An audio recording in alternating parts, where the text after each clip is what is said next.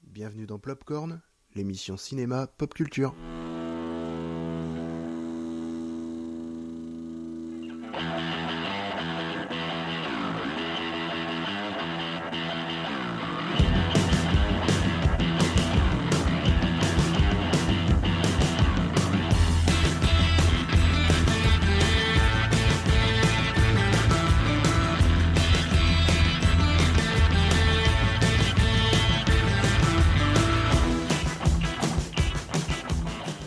Bonsoir à tous et bienvenue à l'émission d'avril 2021 de Plopcorn. Salut les amis. Salut Dorian, euh, comment ça va? Eh ben, écoute, euh, très bien. Ben, comme on disait, retour en studio. hein, donc, euh, quel bonheur de se retrouver, euh, de voir les amis enfin autour d'une table et d'un matériel digne de ce nom.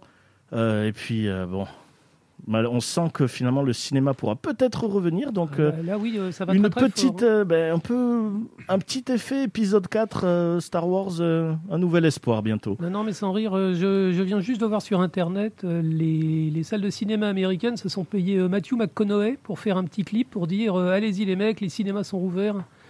Et les, les dernières grosses productions américaines, en fait, bah, sont en train de rapporter de l'argent.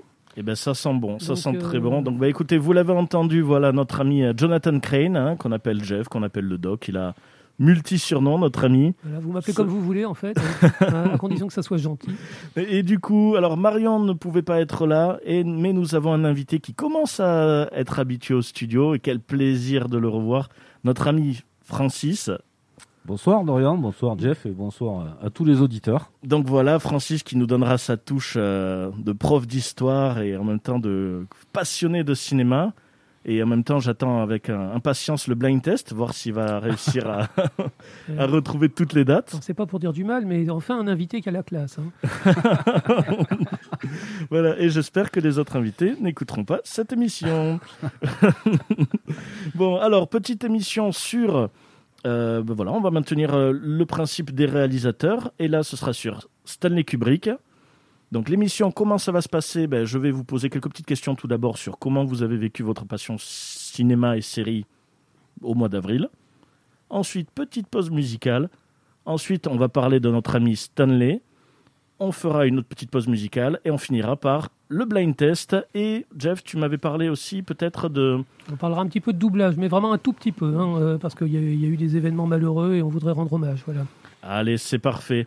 Donc du coup, on va parler du mois d'avril. Comment vous avez vécu votre passion cinéma?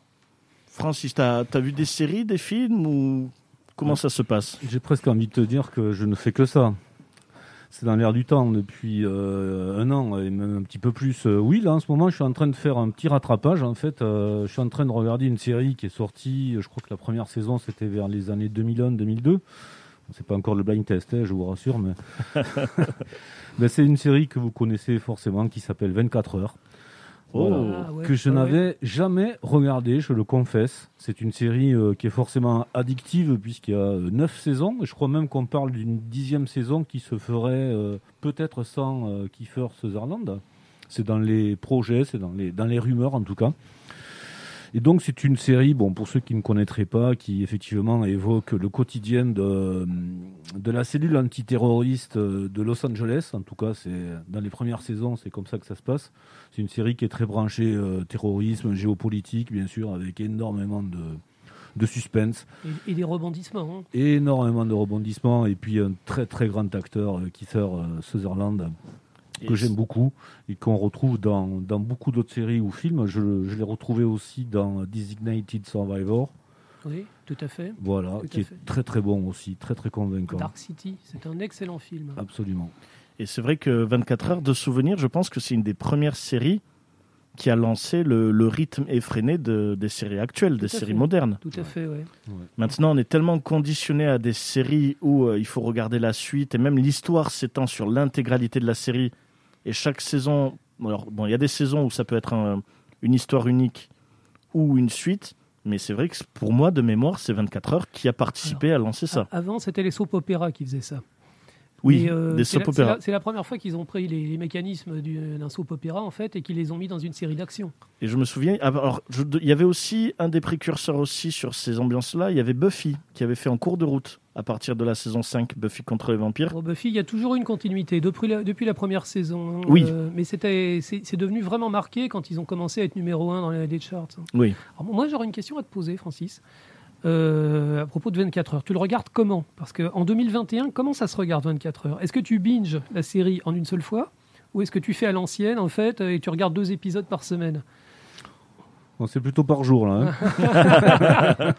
c'est plutôt par jour et franchement, vous savez comment ça fonctionne. euh, lorsque le générique de fin d'un épisode arrive, on a de suite quelques secondes à peine avant que le prochain épisode n'arrive, donc c'est très difficile de couper.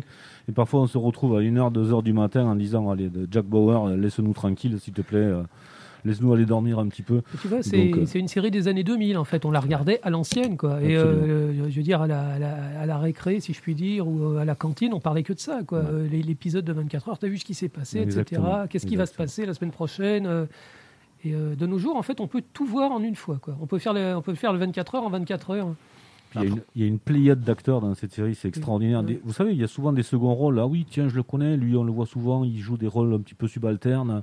Et puis il y a des, il y a des guest stars phénoménales. Je pense notamment à Denis Hooper, qui, Euh, euh, Peter Weller, ouais, ouais, ouais, qui sont euh, dans les toutes premières saisons. tout à fait. Donc euh, voilà, il n'y a pas de mal à se faire du bien, euh, quitte à effectivement rattraper un petit peu son retard sur certaines euh, séries. Et là, c'est le cas avec 24 heures. Et euh, petite anecdote, euh, oh c'est moi qui fais une anecdote, le truc de fou. Il y a euh, le méchant de la première saison, enfin de la moitié de la première saison, c'est Michael Massey, je crois. Et c'est l'acteur qui a tué Brandon Lee, accidentellement bien sûr. Mais vous savez l'histoire de Brandon Lee, le Oui. fils de Bruce Oui, Lee, fait, qui est mort dans le tournage de The Crow, Ouais. où l'arme était pas chargée à blanc. Et ben c'était cet acteur-là, et il a joué dans euh, 24 heures chrono. Ah, C'est super triste. Ouais, voilà, mais c'est vrai. Et lui, il, il a eu euh, bah, sa carrière cinématographique a eu beaucoup de remous. Il était revenu pour 24 heures. Bon, il avait fait des petits rôles. Mhm. Il était revenu euh, avec, euh, avec la série 24 heures et il avait été en effet, il en avait parlé, qu'il avait été traumatisé, euh, qui se disait je suis responsable de la mort de Brandon Lee. Tout à fait, ouais. C'est très triste. Et c'est vrai que c'est euh, voilà, je trouvais intéressant de le dire. Voilà, j'ai niqué l'ambiance. C'est parti. Et juste pour ajouter une dernière chose, ce qu'il y a de bien aussi, et ce qui est assez crédible dans ce genre de série, c'est que les méchants l'emportent parfois. Pas tout le temps, bien sûr, mais parfois ils gagnent. Et euh, ça, ça rend la série crédible parce que vous avez des séries qui sont un peu trop bien pensantes, euh, qui sont un peu trop politiquement correctes, et au final, vous savez, c'est toujours les bons qui l'emportent les et les méchants qui sont toujours éliminés. Mais non, là, les méchants, ils l'emportent parfois. Donc ça vaut aussi le coup d'œil pour ça. Euh, on va pas spoiler, mais je me souviens d'un épisode où ils avaient fait péter une bombe nucléaire sur le, sur le sol américain. Ah ben ça y est, t'as spoilé. Et j'ai j'ai pas dit, j'ai pas dit quelle saison. Mais on n'avait jamais vu ça. On n'avait jamais vu ça. D'habitude, dans ce genre de série, la, la bombe nucléaire, il l'arrête à la, à la 4 secondes avant qu'elle pète. Et là, non, non, vraiment pas. Ouais. Et euh, c'est vrai qu'ils ils osaient des trucs euh, qui, pour l'époque, étaient révolutionnaires. Complètement. Et puis, il faut pas oublier que le contexte est un petit peu particulier. Je, je termine juste sur 24 heures avec, euh, avec ça. C'est-à-dire que, si je me trompe pas, c'est la première saison, c'est 2001, effectivement. Et tout ce qui va suivre après a un rapport, bien entendu, avec ce qui s'est passé, c'est-à-dire le 11 septembre. Et cette fixation, à l'époque, notamment du président Bush, qui avait euh, défini, vous savez, un axe du mal avec euh, certains pays du Moyen-Orient, notamment. Et immanquablement, ça se retrouve dans le scénario de certaines saisons, bien sûr. On va pas en dire plus, mais voilà, c'était difficile de, se décoller de la réalité. Certaines personnes ont dit que l'élection d'Obama, c'était grâce à 24 heures, parce que c'était la première fois qu'une très grande série, en fait, montrait un président black. Ouais, David Palmer, absolument. Et ils ont l'acteur qui faisait David Palmer, il s'appelle Dennis Eisbert en fait. Il avait été interrogé et euh, il sentait qu'il avait, il avait réussi à provoquer quelque chose hein, dans, les, dans la conscience américaine parce qu'il était, il était black et tout le monde s'en foutait. C'était un très bon président. Complètement. Fictif. Complètement. Act- acteur qui joue Dieu dans une autre série où je vais pas spoiler. une série suivie où il joue Dieu, donc euh, bon, hein, comme quoi il, interprète des rôles. Il, est, lui, euh, il est très charismatique. ouais, hein, il est euh, super. Il a un charisme il de fait- fou. Il est comédien de double, Totalement. il fait, il fait beaucoup de doublage. euh, il fait toujours des, gros, des belles voix, des gros trucs. Ouais. euh. Ouais, totalement, totalement. Donc, mon ami Jeff, où tu, que- comment tu as vécu ton mois d'avril en série On euh, va faire vite en fait parce que c'est vrai qu'ils ont sorti beaucoup de choses. Alors on a enfin pu voir euh, Wonder Woman 84 hein, qui est, qui est faible, il faut être honnête. Euh, j'ai pris beaucoup de plaisir à le voir, ce film, mais on a l'impression qu'il a été fait dans les années 90. Euh, c'est- les méchants sont de carton, euh, la réalisation est sympathique sans plus. C'est une déception. C'est une déception sympathique. C'est un film qui est divertissant, qui est mignon. C'est un film dont on a besoin euh, en période de Covid. On peut le regarder en famille, on s'amusera bien, mais ça va nulle part en fait. Et c'était décevant, vraiment décevant. Bon, oui, Wonder Woman 84. Euh, quoi d'autre Euh, Ils ont sorti Godzilla vs Kong aux États-Unis qui a tout cassé. Alors, Oui. Personnellement, ça m'intéresse pas du tout. Mais quand il sortira en France, pour une sortie ciné, après tout, Cinéma, je pense que ça peut être intéressant. Ça peut être le, le film de kaiju qui peut faire du bien un peu. Tu poses le cerveau, ça peut être intéressant. Euh, la- L'émission de la, la dernière fois, on avait parlé du Justice League de Zack Snyder, Oui. donc, qui a- que j'ai enfin vu. Euh, toi, tu, tu l'as regardé Dorian Toujours pas. Non. Toujours pas. Alors, euh, une grosse déception. Je vais être honnête, la, la vision de Zack Snyder m'a beaucoup déçu parce qu'en fait, c'est c'est fondamentalement le même film que, que, que précédemment. Ils ont, ils, ont ils ont enlevé des trucs, ils ont donné plus de, plus de poids à certains personnages, mais fondamentalement, c'est le même scénario que j'aimais pas, que je trouvais idiot, et ça s'améliore pas. Donc j'ai été très très déçu par Zack Snyder. Il a peut-être la classe, il a peut-être viré des trucs qui étaient un peu brouillons, mais au bout du compte, le film est toujours pas intéressant. Ça, dure 6 heures, et, au bout du compte, eh bon, moi, ça m'a déçu. J'en suis vraiment désolé parce que j'adore Zack Snyder comme individu, mais euh, c'était très triste. D'accord. Et comme euh, série, tu regardes quoi actuellement? Alors, en ce moment, moi, je vais parler d'une série moderne qui s'appelle Resident Alien. Ils ont fait plein, plein de pubs. Euh, alors, à force de voir cette tête là, euh, de l'extraterrestre de Roswell, j'ai fini par m'y mettre. Et, je trouve ça très, très bien. C'est une toute petite série, en fait. C'est pareil, les, les ficelles sont très grosses. hein. C'est un extraterrestre qui vit au milieu des gens et qui essaye de ne pas se faire repérer. Mais l'acteur principal, Alan Tudyk, il est incroyablement charismatique. Il est drôle, il est inquiétant, euh, il, est, vraiment bizarre.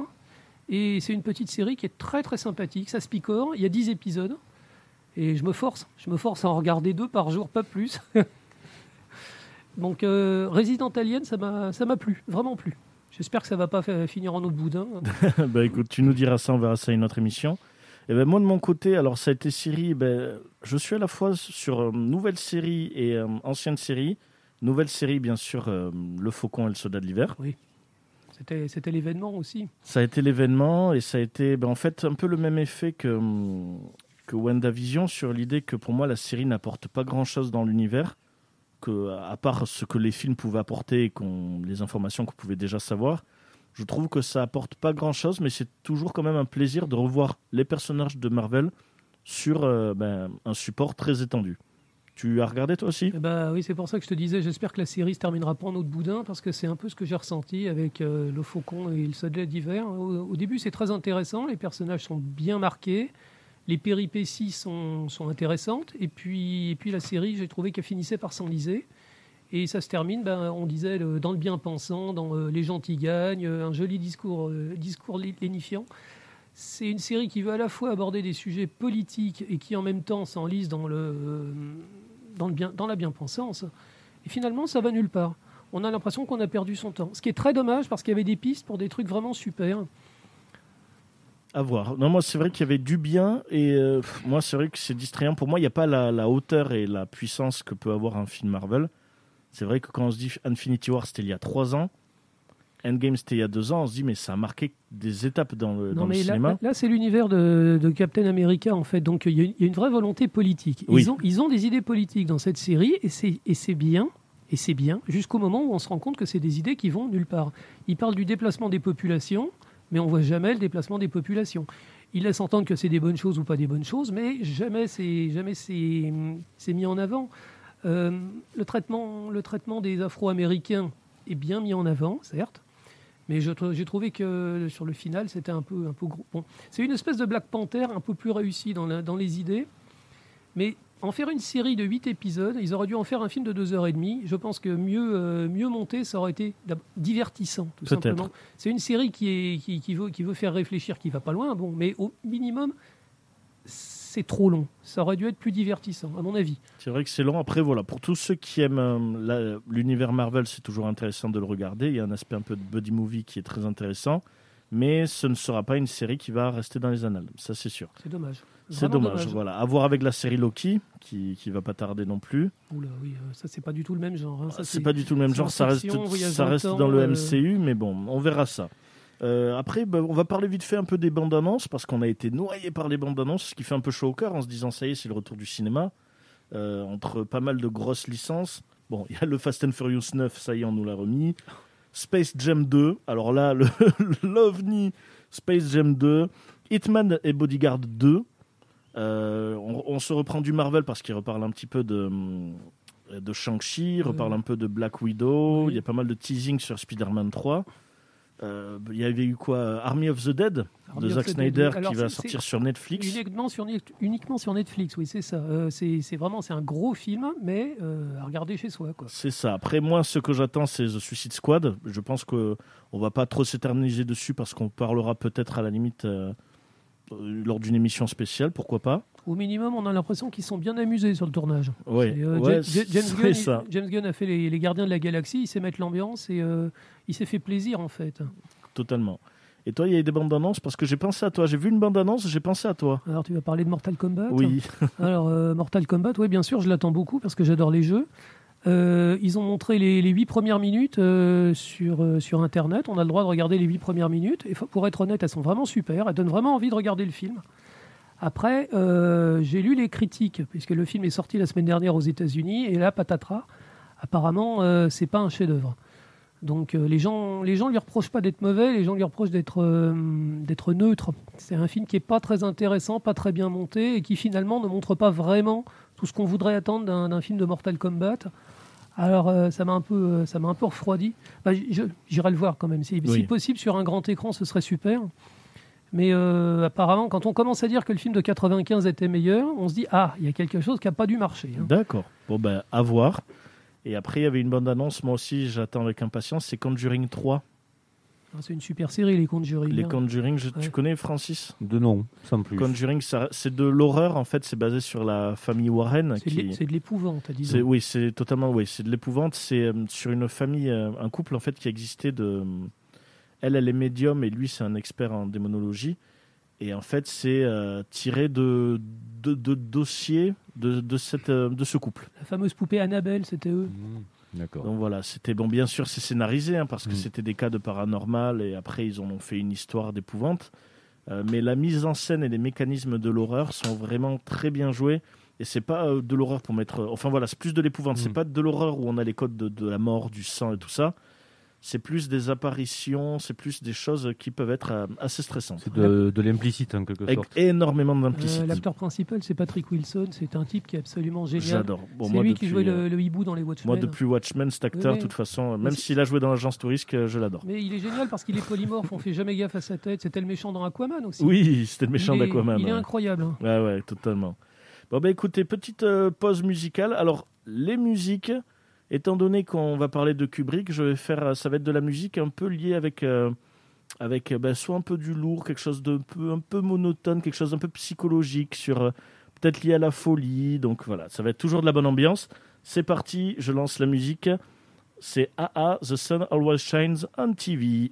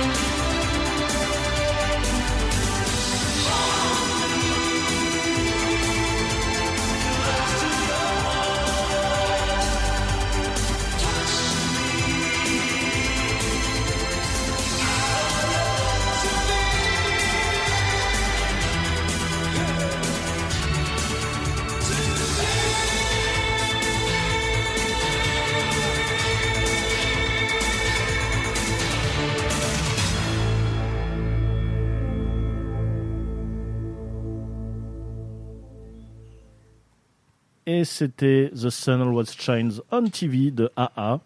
Ça vous a plu?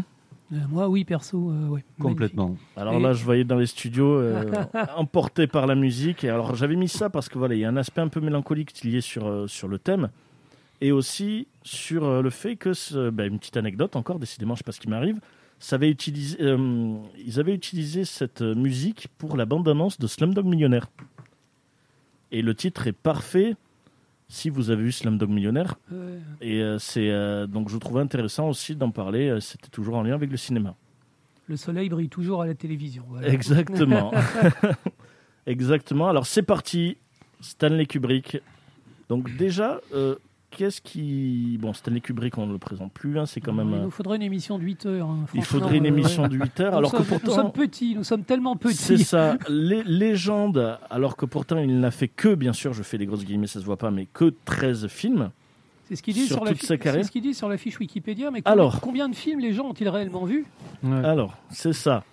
13 films, sachant qu'il y en a, c'est pas non plus euh, trop la patte Kubrick.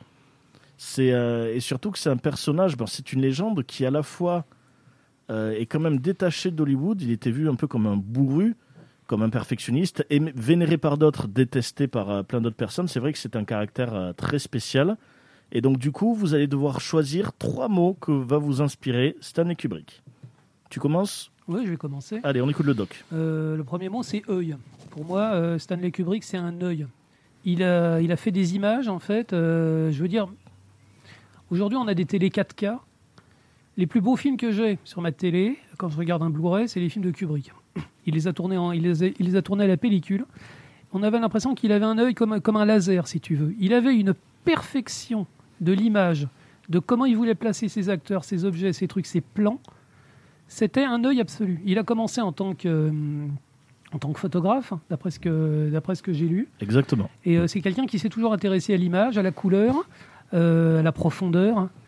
Et ces films n'ont jamais vieilli au niveau visuel. Ça reste des chefs-d'œuvre absolus.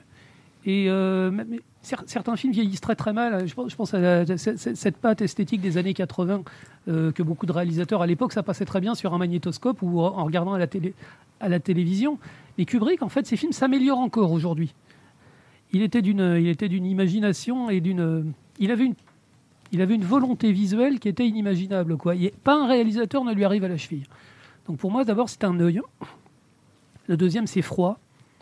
Parce que c'est, à mon avis, c'est la deuxième chose vraiment qui, frappe. Euh, ces films sont mathématiques et parfaits, mais il y a très très très peu de sentiments. On a l'impression que c'est, on a l'impression que c'est un robot qui essaye d'apprendre à lire. Euh, quand il parle d'amour ou qu'il parle de désespoir dans Barry Lyndon, on est terrassé par la beauté des images, mais on ressent rien. À part une, certaine gêne peut-être. Euh, moi, j'ai l'impression que Kubrick, voilà, au niveau des sentiments, il n'arrivait pas, à faire- passer. Euh, c'est- très curieux. Moi, j'ai beaucoup de. Autant j'ai l'admiration pour la technique de Kubrick, autant je suis extrêmement euh, gêné par l'aspect humain, enfin inhumain de, de ses productions. Et bon, pour terminer, génie, parce que voilà, euh, personne n'a jamais fait du, Kubrick euh, après Kubrick, quoi. Euh, beaucoup de gens ont essayé. hein. Je, pense à, Christopher Nolan, qui fait de son mieux pour être un grand, réalisateur. Mais, mais il patauge, il fait ce qu'il peut, mais jamais il arrivera à la cheville de, Kubrick. Kubrick, c'était un monstre absolu. C'est quelqu'un qui faisait très peu de films, mais qui faisait, de son mieux pour qu'il soit parfait à chaque fois. Voilà, pour moi, les trois, mots, c'est c'est un œil, c'est froid et c'est un génie. Merci beaucoup, Jeff. Francis, trois mots. Euh, c'est difficile de passer après le doc. hein. Tu- en fait, on devrait faire Prochaine que- fois, prochaine fois, je Ouais. fais passer l'invité. Ouais, Co- c'est- comme dans les concerts, tu sais, moi je fais la première partie, puis lui après il fait le, le gros du spectacle en fait. Bon, si je voulais contourner ta question, je dirais euh, euh, trop tôt disparu, voilà, ça fait trois mots. mais ça, rejoint, ça c'était- rejoint. C'est terriblement vrai. Mais ouais, Il n'était pas vieux. hein. mais non, complètement. Ça rejoint toute façon ce que disait Jeff tout à l'heure. Euh, Jeff parlait de l'œil, moi je parlerais de la photo, au premier mot, effectivement, parce que oui, euh, moi qui fais un petit peu de photos aussi, euh, et de concerts, mais c'est un petit peu différent, mais quoique ça se, ça se recoupe. Euh, j'ai toujours, toujours apprécié. Il y a plein, plein de points communs qu'on peut trouver dans, plusieurs films. J'ai plein de scènes qui sont en train de me revenir là euh, sur euh, Orange Mécanique, Full Metal Jacket, etc. À chaque fois où on voit effectivement ce focus sur les yeux, qui est à la fois fascinant, parfois effrayant, qui est, mais qui est complètement déstabilisant en quelque sorte. Le deuxième mot pour moi, c'est effectivement fascinant. C'est-à-dire que même sur un film qui traite de l'ultra-violence comme euh, Orange Mécanique, eh ben, on est tellement scotché qu'on ne peut pas se, décoller de ce qu'on est en train de voir, pas une seule fois. Et le troisième mot, ça serait peut-être sans concession. C'est-à-dire que Kubrick, il a un mérite, c'est qu'il s'est attaqué à des monuments. Euh, c'est pas n'importe qui qui peut reprendre des, Stephen King, par exemple. Et, dans les, films de Kubrick, ben, rien ne nous est épargné finalement. C'est vrai qu'il n'y a peut-être pas trop de place pour les sentiments, encore que dans Barry Lyndon, euh, on a, de quoi se régaler aussi de ce point de vue-là. Mais il ne nous épargne rien sur aucune scène, quoi. Et ça va, ça peut aller très très loin. Donc c'est tout ça qui fait au final que, euh, pour recontourner ta question tout à l'heure, je dirais un film de Kubrick en trois mots, c'est grosse baffe dans ta, dans ta face, quoi. Ça fait plus de trois mots, mais, Ça fait, voilà. mais on, on a l'idée, on a l'idée. Voilà. Après, on dit trois mots, mais on n'est pas, on n'est pas à dix mots près. hein, ça.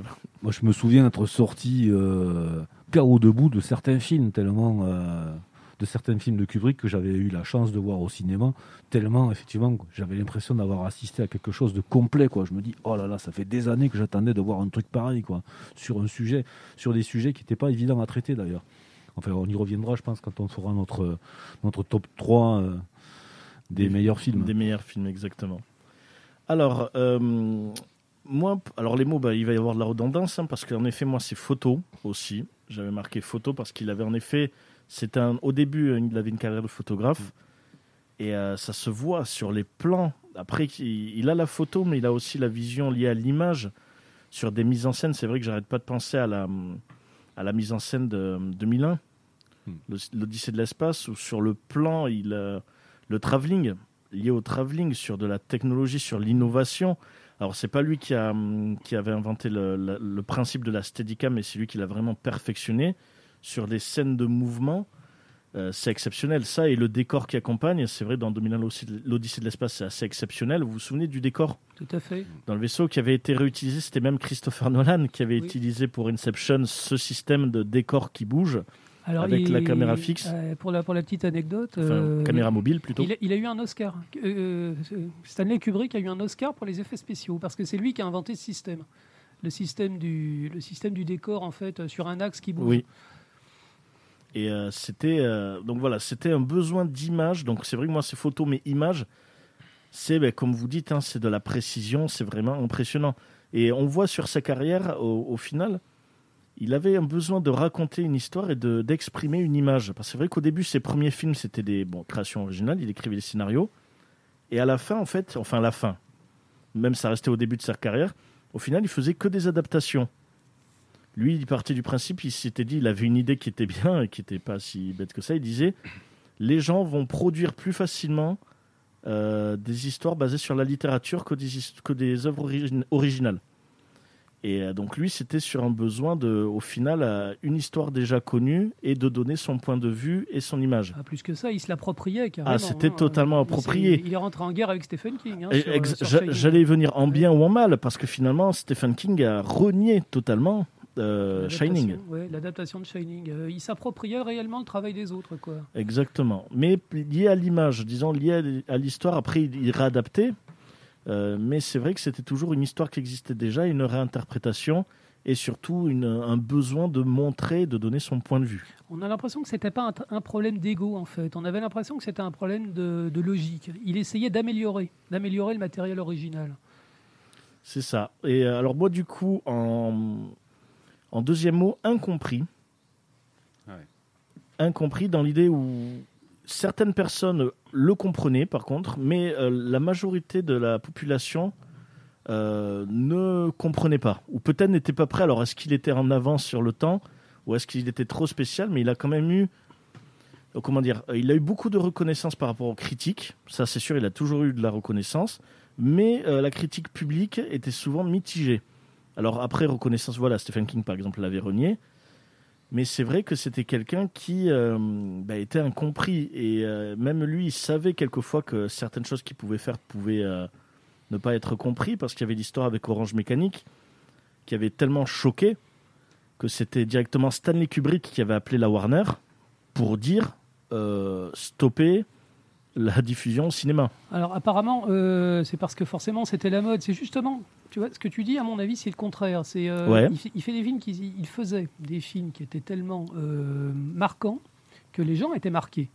Donc Orange Mécanique, quand le film est sorti, il y a forcément des cons qui ont voulu faire comme le héros ou qui ont voulu se reproduire. Oui, mais c'est c'est pour ça que je dis incompris. C'est ce qu'on a dit sur le, c'est ce qu'on a dit sur le film du Joker, par exemple. Ils avaient peur qu'il y ait des gens qui se déguisent en Joker dans la rue.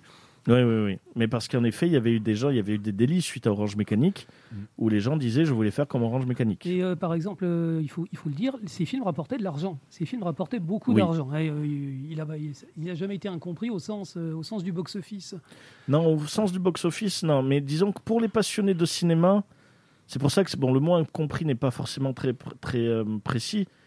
Mais pour les passionnés de cinéma, pour tous ceux qui euh, étaient fans de ça, disons que c'est pas comme du Spielberg ou comme dans certains réalisateurs où c'est du public casual? Là, c'était vraiment des personnes, euh, ça touchait ou ça touchait pas. Ouais, ouais, C'était sans concession. ouais. C'était voilà, ça revient sur le sans concession. Mhm. C'est vrai que c'est quelqu'un qui était incompris sur euh, voilà les personnes qui, qui rentraient dans son univers, il prenait du, riga- du régal. Et en effet, euh, les gens aimaient parce que le box-office marchait. Mais c'est vrai que finalement, beaucoup de ses œuvres, c'est euh, bien des années après la sortie que ça atteint le stade de légende, certains de ses films. Et du coup, troisième, folie. Folie ou sentiment. Parce qu'il y a toujours une vision liée à l'humain et une vision liée avec différentes formes de folie. Euh, que l'on peut voir une folie liée à la guerre avec Full Metal Jacket, une folie, euh, voilà, bon, ça on présente pas par rapport à Shining. Euh, le dernier de Stanley Kubrick, euh, Aid, euh, pardon, A Wide Shut, Eyes Wide Shut. Eyes Wide Shut. Ça, je, voilà, je, je suis obligé de regarder ce titre parce que je suis incapable de le dire. euh, mon anglais est catastrophique. Euh, voilà, avec euh, Nicole Kidman et euh, Tom Cruise.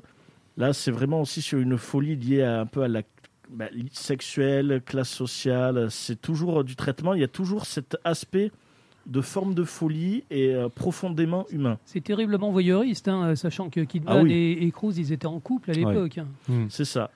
C'est ça. Et euh, du coup, en plus, c'est euh, Eyes Wide Shut. Voilà, ça y est, je l'ai dit. Euh, Il y avait la petite histoire où c'est euh, un an après qu'ils avaient divorcé.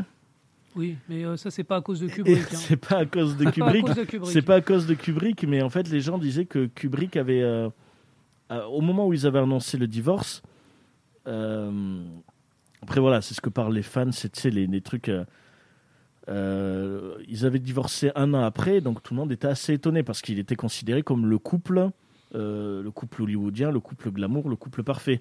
Et c'était Kubrick. Plein de gens disaient que Kubrick avait senti que les faiblesses de ce couple, et c'est pour ça qu'il, dans ce rôle, c'est un couple assez fragile et donc tout, tout le monde disait qu'il avait vu bien avant. Quoi. Bon, bien sûr, c'est des gens qui fabriquent les histoires. Non, mais il y, euh, a- il y a une histoire, il y a une histoire qui est vraie et documentée. C'est l'actrice Shelley Duvall sur euh, sur Shining. hein. Il a, il a carrément rendu folle. Alors là, il a, il a rendu totalement folle. Il a complètement rendu folle. Il lui adressait pas la parole. Il l'a stressée à mort. Il voulait absolument qu'elle soit stressée en tant que personnage. Et il a tout fait pour la déstabiliser. Elle a fini par réellement péter les plombs. Il retournait euh, plusieurs fois, plusieurs fois, il y criait dessus. Euh, ouais, c'était bon, c'était un Il peu chaud. Hein. Tonton Kubrick, il était. euh, un- il s'est comporté comme un vrai salaud et elle a gardé, elle a gardé des profondes séquelles psychologiques chez les Deval. Ah, voilà, donc d- écoute, euh, des séquelles psychologiques, euh, des divorces, ah, il a foutu le bordel. hein. Non, après je plaisante. Voilà, c'est vrai que le divorce n'avait rien à voir par rapport à son film, mais disons que c'est quand même quelqu'un qui marque autant avec le public qu'avec les acteurs. L'œuvre était plus grande que les gens qui la faisaient pour lui. Il, Mm. fallait que, il fallait que les gens s'alignent en fait. Ouais, c'est sûr. Alors, du coup, maintenant, les amis, on va parler des films et vous allez devoir sélectionner. Alors, je dis trois films par habitude, mais vous pouvez dire deux, trois films. Alors, deux, trois films que vous devez euh, garder et deux, trois films que vous allez jeter. Alors, jeter, là, bien sûr, c'est un mot. C'est un mot un peu dur parce que c'est peut-être pas à jeter, mais deux, trois, deux, trois films qui ne sont pas dans votre cœur. Ou que vous pouvez très bien vous en passer. Alors je vais tricher. Je vais commencer par un film à jeter. C'est Spartacus. Alors, on, va faire l'inverse, on va commencer par les films à jeter alors. Non non. c'est- Ah, ah, tu, D'accord. Je, je dis ça, c'est un peu pour tricher parce que ça me vient à l'esprit. Il, il aimait pas du tout Spartacus. Oui. Il a été engagé parce que la, la production prenait l'eau. En fait, il avait, il avait tourné avec Kirk Douglas euh, les, les Sentiers de la Gloire et Kirk Douglas s'est rappelé qu'il était disponible et euh, c'est lui qui a sauvé le film. Mais il détestait Spartacus Ah bah, que c'est le film le moins personnel. c'est un film de commande en fait. Voilà, donc je triche. Voilà. Non, ouais, non, mais je comprends. Et c'est jeter- intéressant de voir ça parce que c'est vrai que c'est un des films qui, lui, n'avait pas aimé. Et c'est le moins personnel parce que c'est le film avec le plus grand aspect hollywoodien. Et limite, c'était euh, bah, Kirk Douglas qui, à la limite, c'était lui qui choisissait. C'est lui qui avait les pouvoirs. à Et, la et limite. tout simplement, c'est un super film. Il a quand même vachement bien vieilli. C'est Mm. pareil, euh, Ouais. je l'ai en DVD à la maison, on le regarde de temps en C'est temps. clair. C'est vachement bien, Spartacus. Mais Kubrick, il aimait pas.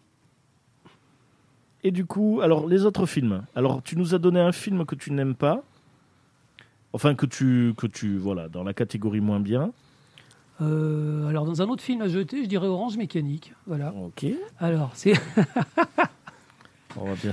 alors, c'est mon film favori. Alors, attends, c'est où qu'on coupe le son C'est mon film Alors, favori Kubrick. Je- non, non, je, je- Je je plaisante, parle, je parle avec mon cœur. Orange Mécanique, c'est, à mon avis, c'est le, c'est le meilleur film de Kubrick. C'est le, le plus brillant exemple de cinéma que j'ai vu de ma vie. Et c'est un film qui m'a tellement marqué que bah, je ne peux plus le voir. Je comprends. Je peux plus le voir. Il me met tellement mal à l'aise. Cette musique terriblement stressante, euh, cette, cette- cette malveillance absolue du, du jeu de Malcolm McDowell. C'est un film qui m'a traumatisé. Je l'ai vu quand j'étais étudiant. Je suis rentré du cinéma et je- j'ai pas dormi de la nuit. J'ai fait une nuit blanche. J'avais la musique dans les oreilles. Et c'est un film auquel j'ai eu du mal à me confronter. Parce qu'en fait, il décrit tellement bien euh, la- cette, cette jouissance en fait à faire le mal. Euh, c'est un film qui me met profondément mal à l'aise. Et des années et des années plus tard, il est, il est repassé sur Arte et je me suis dit, bon, je vais faire un effort, je vais, m'y confronter. J'ai coupé le son. Ah ouais. Et là, en fait, le film s'est totalement transformé. J'ai j'ai découvert en fait que Kubrick, il avait fait une comédie. C'est une comédie. Il y a même des, il y a, il y a- il y a un des acteurs qui jouait avec Benny Hill d'ailleurs dedans. Euh, quand tu regardes Orange Mécanique avec le son coupé, tu vois des grimaces, tu vois des gens en train de rigoler, tu vois des, tu vois des pots de banane. C'est étonnant. Le film change complètement. C'est Je, ouais, ouais, ouais, je, je le ferai jamais, mais. non, mais c'est c'est une, une idée. C'est une idée. J'ai- J'ai j'ai- j'ai eu l'impression, j'ai pris, j'ai eu une espèce de révélation en voyant ce film euh, avec, le, avec le son coupé, quoi. Et je me suis, d'un coup, j'ai dit, mais en fait, c'est drôle. C'est de la comédie britannique, en fait. C'est euh, le genre de bêtises que faisait Benny Hill, en fait, mais avec une musique sinistre. Et- D'accord. Mais c'est brillant, c'est brillant, absolument brillant. C'est tiré d'un roman qui lui-même est déjà brillant. Ok, ouais. Bon. C'est vrai. Mais c'est un film qui m'insupporte au plus Ouais, ouais, profond. ouais, ouais. Non, mais je, je comprends. Après, c'est vrai que, bah écoute, il faut avoir de l'idée hein, de, de couper le son. euh. Pourquoi pas J'ai fait pareil avec La La Land, je me suis fait chier, mais. euh, mais- Ben, je vais terminer sur le dernier film à jeter parce que j'ai encore une anecdote qui me revient en tête. Je- Shining, figurez-vous. Ah bah oui. Euh, Shining, en fait, je crois qu'il a eu un Raspberry, il a, il a eu un, un Razzie Award. Ah voilà, un Raspberry, parce que Non, Raspberry, non. Raspberry, c'est un autre truc. Hein. Il a eu les, les anti- Deux, deux Radio Award. Il a eu des, Il a eu- il- voilà, il a été considéré comme le pire film de tous les temps quand il est sorti, et ça c'est juste hallucinant. Les gens, euh, les, les- les critiques cinéma se sont déchaînés. Les gens disaient que ça faisait pas peur. Les gens disaient que Jack Nicholson il faisait des grimaces et que la réalisation était très plate, que le film était complètement, euh, complètement raté. En fait. Ah ouais, il disait que Nicholson surjouait et c'était hum, sur les Razzies, c'était euh, sur le film ou le réalisateur, je sais plus, et sur l'actrice. Exactement. La exactement. pauvre. Ah ouais, non, mais c'est horrible. La, pauvre. C'est vraiment horrible. Et c'est intéressant parce que le film est quand même resté culte, quoi. Mais Oui. quand il est sorti, les gens s'en sont foutus de sa gueule. Totalement. Voilà. J'ai triché les trois fois, je suis Eh désolé. ben, on, va, on, on va commencer par les films du coup à jeter. Francis, les films à jeter. Alors, les films à jeter, indiscutablement, les yeux fermés, sans hésitation aucune, Eyes Wide Shut. C'est le, je, cro- je crois que c'est le dernier film de Kubrick. Exactement. Bon, le film de trop, à mon avis. Euh, voilà, on a l'impression que c'est un petit précis euh, d'initiation pour euh, amateurs de libertinage soft et glamour. Je me suis ennuyé, pour pas dire un autre mot, euh, pendant tout le film. Il n'y a aucun relief dans ce film, je trouve. Absolument aucun, sans faire, euh, sans faire de mauvais jeu de mots, bien sûr. Malgré euh, les, les charmes des courbes de Nicole Kidman. C'est un petit peu comme si vous écoutiez en boucle un album de Vincent Delerme. Voilà, au bout d'un moment, au bout d'un moment, vous vous dites mais qu'est-ce que je suis venu faire là Et vous avez envie de dire à Tom Cruise et à Nicole Kidman exactement la même chose.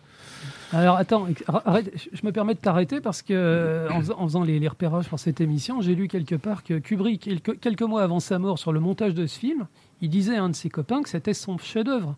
Euh, Il disait que de, de, tout, de toute sa carrière, c'était le film dont il serait le plus fier. Bah, Il y, a- il y a la mort qui commençait à voiler ses, yeux. La mort était déjà là. hein. Euh, le deuxième, euh, je te rejoins euh, sur Shining. Pour d'autres raisons, pour moi, peut-être parce que je l'ai vu dans un contexte où j'avais vu beaucoup, beaucoup de films d'horreur et d'épouvante dans ces années-là. Je sais plus la date, il me semble que c'est au début des années 80, Shining, c'est ça, Oui. non Euh, je, je- je consommais énormément de films euh, d'horreur ou d'épouvante à l'époque et je pense que j'étais un petit peu blasé quand j'ai vu euh, Shining qui ne m'a pas apporté grand-chose de plus. Et le troisième, alors, au risque de me faire expulser de ce studio dans les secondes qui suivent, chers auditeurs, je vous dis adieu. Oh, je sais, je sais ce qu'il va dire. C'est 2001, l'Odyssée. Alors, le son. Ah non. c'est- Ah non, non, c'est drôle parce que c'est vrai. Ouais, mais après, tu, tu vas rire, mais va- vas-y, continue. et- non, euh, même chose peut-être. euh, je crois que bon, je sais plus en quelle année je l'ai vu hein, pour la pour la toute première fois, mais je pense que voilà, j'ai- trouvé mieux ailleurs et je l'ai trouvé fade. Voilà, il y a, il y a de grandes séquences effectivement, il y a une musique d'anthologie, c'est évident, mais euh, je suis resté sur ma fin. Voilà, sans, sans entrer dans les détails. euh. Je comprends, totalement. Alors, du coup, je vais faire les films à jeter. Et euh, c'est vrai que moi, ça va être à jeter, mais je pense que c'est plutôt euh, des films que ben, j'ai regardé, ça m'a pas tant marqué que ça. Euh, c'est vrai que c'est des films parce que bon voilà moi j'étais assez assez jeune donc je regardais je connaissais déjà la légende Kubrick ou même euh, euh, voilà Shine je connaissais j'avais déjà les images et les musiques avant de voir les Ouais. films Ah ouais. Euh, donc c'est vrai que moi, euh, bah, 2001, l'Odyssée- de l'espace, c'est vrai, c'est pour ça que je dis ça, mais euh, je vais le choisir aussi, parce qu'il a tout de légendaire par l'image. voilà, c'est quand même un film. Bon, je vais pas dire la date parce que j'aimerais bien faire qui devine, que Francis devine après, mais, mais il va regarder. Pas de portable, pas de portable.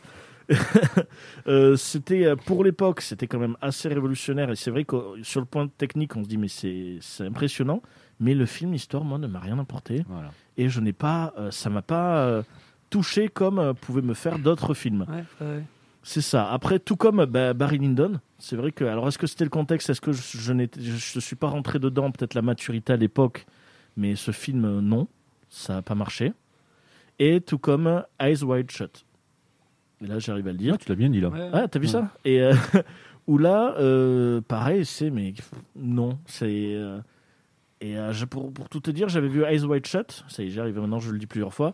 Euh, je savais même pas que c'était Kubrick. Ouais, c'est vrai. Pourtant, ils en ont fait de la Ouais, pub ouais, ouais, ouais, mais en fait, je l'ai vu. euh, voilà, j'avais cette- j'avais cette image. En fait, j'ai j'ai l'affiche avec euh, Tom Cruise et Nicole Kidman. C'était avec des amis, on l'avait regardé comme ça, parce que voilà, tout le monde disait ah, il est super à ça, mais et c'est après, bien plus tard, que j'avais dit mais c'est du Kubrick. Mm. Et bah, à l'époque, je pensais qu'il était encore vivant, pour vous dire. Donc c'était même le, même soir où je disais purée, il s'est loupé. Il disait c'est le dernier de Kubrick. J'ai fait bon ben c'est quand le prochain? Il me disait ben il est mort. Et je m'étais senti bien con.